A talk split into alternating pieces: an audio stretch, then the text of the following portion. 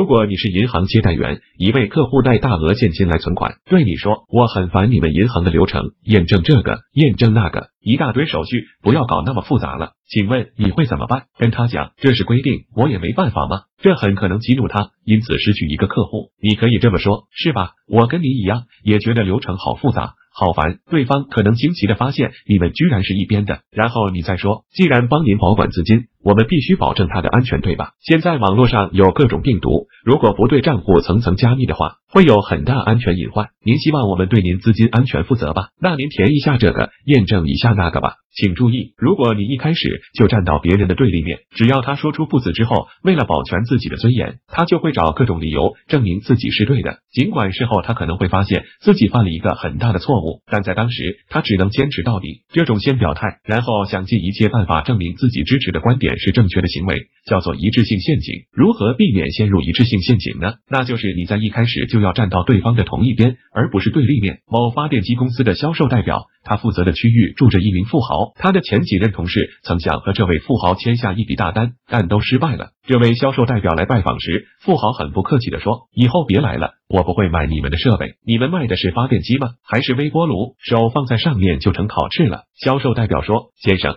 如果您说的情况属实，那么我完全同意你不要再买了。这样的垃圾产品只配卖废铁。我知道您对安全生产非常重视，您所需要的发电机一定是符合电工协会标准，对吗？富豪回答：是的。销售代表又问：电工协会规定，一台标准发电机可以比工作环境温度高五十五度，对吗？富豪回答：是的。可是你们发电机温度高的太离谱了。销售代表没有和富豪争辩。而是继续问，那么贵工厂的环境温度是多少？富豪回答三十七度。销售代表说，那么按照电工协会标准，工厂温度加上规定温度，不超过九十二度，对吧？如果您把手放在九十二度的水里，是不是会烫伤？富豪沉默了，他知道对方说的有道理。销售代表最后还建议在发电机旁边贴一些警示标志，防止误触碰。下面总结一下重点：人一旦表态，就会想尽办法证明自己的观点是正确的，这种行为叫做一致性陷阱。如何避免掉？入一致性陷阱呢？有四个要点：第一，和对方站到同一阵营，让他一开始就同意；第二，